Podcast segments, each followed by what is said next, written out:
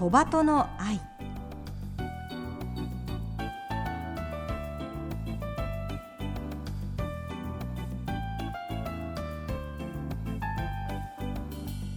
小鳩の愛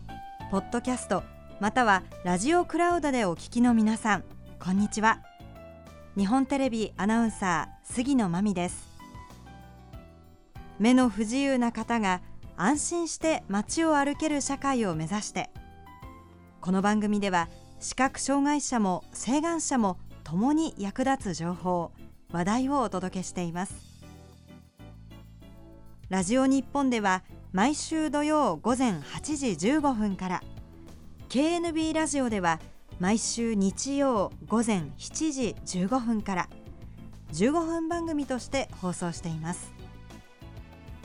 このポッドキャストではゲストの方へのインタビュー部分のみ抜粋してお送りします。本放送と合わせてこちらのポッドキャストもどうぞお楽しみください。それでは小鳩の愛ポッドキャスト今週もスタートです。今週も二人乗り自転車タンデム自転車の話題をお届けします。車体の前後にサドルペダルが2つずつついていて2人一緒に乗ることができるタンデム自転車。前に晴眼者が乗ることで目の不自由な方も一緒に走ることができます。今年7月1日に東京でも公道での走行が認められたことによって全国の公道で解禁となりました。待ちに待ったニュースをタンデム自転車愛好者の皆さんはどう感じられたのでしょうか？今日も東京都盲人福祉協会伊藤房子さんそして東京サイクリング協会の藤田真一さんにお話を伺います。あのこれまで公道での走行は制限されてきたタンデム自転車ですが各都道府県で徐々に公道での走行解禁されてきて神奈川県が今年の4月そして東京は今年7月に制限がなくなってタンデム自転車がついに全国の公道を走れるようになりました。このニュースを聞いてまず藤田さんはどのように感じられましたか？えー、私どもはですね、はい、長年開放を申し入れてきてたんですよ、団体としましては。はいはい、でなぜ7月なのって突然の解禁という感じがありました。はいで本来ですとあの東京パラリンピックの時期が最高のタイミングだったんじゃないかなと。なるほど。でなぜかって言いますと、はい、全世界からパラサイクリングの、えー、メンバーが東京に来てましたのでそこで、まあ、練習場所東京の都心で走れるよっていういうふうに開放できればよかったかなって。ちょっとそれが残念ですね。なるほど。そうですね。そっか練習するにもできなかったわけですね。そうなんですよね。なるほどまあとはいええー、日本全国走れるようになったんで、はいはい。よかったなとそうですね。いうところですね。いやそうですね。伊藤さんはいかがですか？はい。そうですね。なんか交通量が多いのでなかなか許可が出なかったようで、うんうんうんうん、やっとあの東京が最後っていうことなんですけども、はい、あのねどこででも乗れるようになってえー、ありがたいですし、えー、嬉しいですね、ね、だからチャレンジャーの視覚障害者の方がね、はいはい、もしかして47都道府県ツアーとか 日本一周とかねそういうのあのチャレンジする人がいたらいいなっていう思います。私はちょっとそこまでは乗れませんけど。いや、はい、でも今ねチャレンジのお話出ましたけれども藤田さんそんなチャレンジがね自立量できるようになったわけですけれどもどうですか？やるとなったらねいろいろ練習したり。そうですね。だからあの全国にサイクリング協会ありますので、はい、えー、例えばタイアップしながらパイロット交代でとか。はいはいはい確かに。ね じゃあここから神奈川県になるから、はい、はい、バトンタッチ渡しながらみたいな。それはいいですね。で総勢でね47人でつなぎましたみたいな感じになったら たすきになったみたいですね。になった。そうですね すごい素敵なねそんなチャレンジがいつかできたらいいですね。そうですね。でそのチャレンジのためにはもちろんもっともっとこうタンデム自転車をやっぱりこう知ってもらって、乗ってもらってっていうのが必要になりますかね。ね。あとはまあ普段の移動手段としてとか、はい、家族親子で、えー、乗ることができたりとかあできるといいなと思いますね。日頃から、えー、どうですか？伊藤さんご家族。あね家族とね 乗ってくれるといいんですけど。乗ってくれるかしら？どうでしょうか、ね、近所のね多摩川とかの河川敷とかね、はいはい、走ってみたいんですけどね。ねまた河川敷走るのもね気持ちよさそうですもんね、えー、あの都庁前で記念セレモニーもあったんですよね。はい、どんなイベントだったんですか？これは。当日雨降っちゃったんですけど、はい。はい、あそうだったんです。いや雨降ってね地固まるって言いますからね、パラパラサイクリングのあのこうメダル取ったような方とかも来ていただいたり、えー、我々もちょっと横の付き合いあまりなかったんですけど、はいはい、タンデム自転車を作ってるメーカーの方のグループとか。結構いい自転車いっぱい並んでましたね。他の障害の方もいらしたような感じでしたかね。そうですね。あとは他の自転車振興会みたいな大きい団体が、えー、たくさん来ていて、で雨の中のえー、デモ走行っていうんですかね、あの、えー、都庁の前の通りをちょっとだけ走ってきたんですけど、えー、雨がぱらつく中、はい、カッパを着て、はい、乗ってあのカッパ着ててもこう腕に風が入っててあの気持ちよいは気持ちよかったんですけど、途中雨降ってきちゃったりとかして。で、えー、車道を走るので、はい、あの車がね横をゴーって通るとおっていうちょっとね緊張感が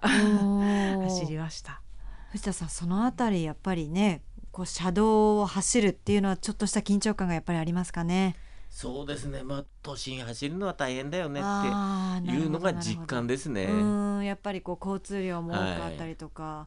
い、まあねなるべくこう車道がこう広いところを選んだりとかそういう工夫も必要になってきますかね藤田さん。そうですね、開放するにあたって特にインフラで何か変わったっていうことは何もないのでなるほど。なるほどちょっとそこら辺はこれからも、えー、要はタンデムも走るんだよっていうことで、はい、自転車道路っていうのももうちょっと考えてもらいたいなっていう。そうですね。自転車専用道路があればねそうですね。えー、いいんですものね。時々ね本当に大きい道路だとあの橋の方にあのここ自転車ですよってレールがね、えー、あのマークが書いてあったりするのはありますけれども。はい。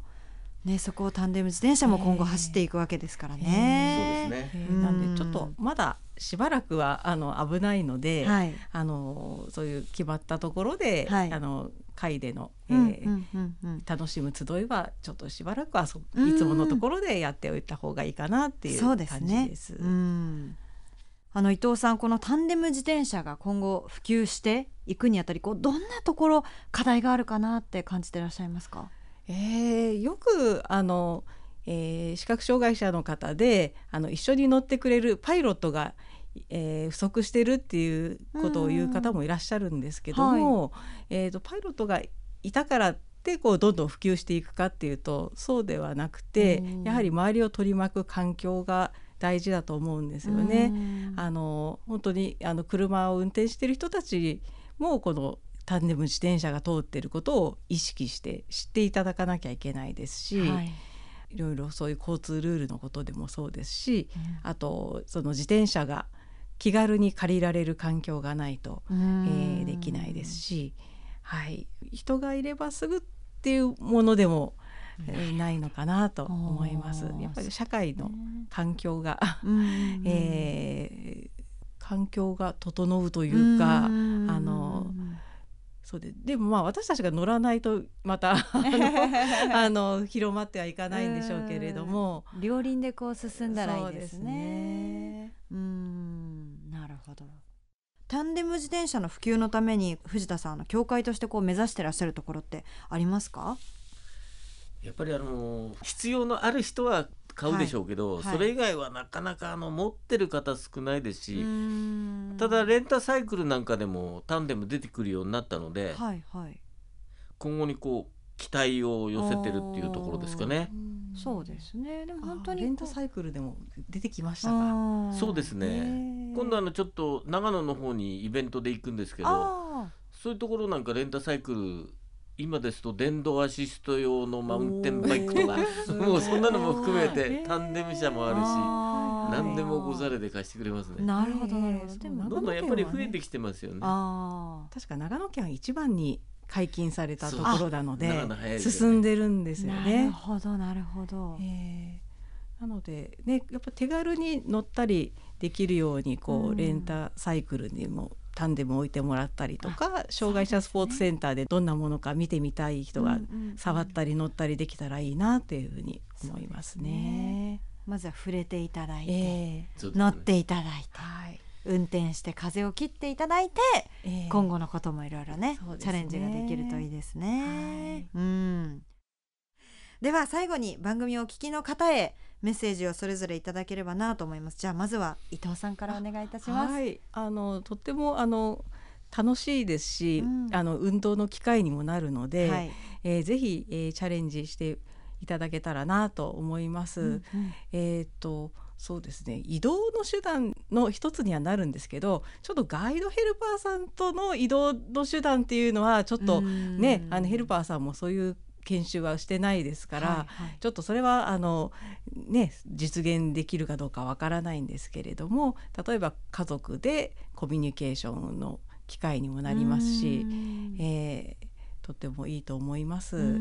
ん、でただあのいくら気をつけてても事故っていうのはね起きてしまうこともあるので、うんうん、あの私たちもそうですしあの周りの方もやっぱりあの交通ルールを、えー、守って、ねえー、もらえたらなと思います。はい、ありがとうございます。そして藤田さんもお願いいたします。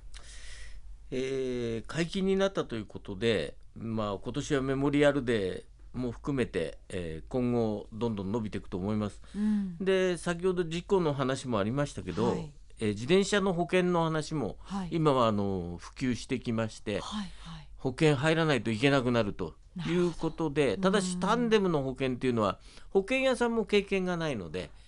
これから一緒になって勉強していかなきゃいけない保険屋さんと、はいはい、そういったところも含めてなんか仕事いっぱいありそうだなって 楽しむだけじゃなく、ね、確かに、はい、じゃ藤田さんにはもっとこうね汗をかいていただいて。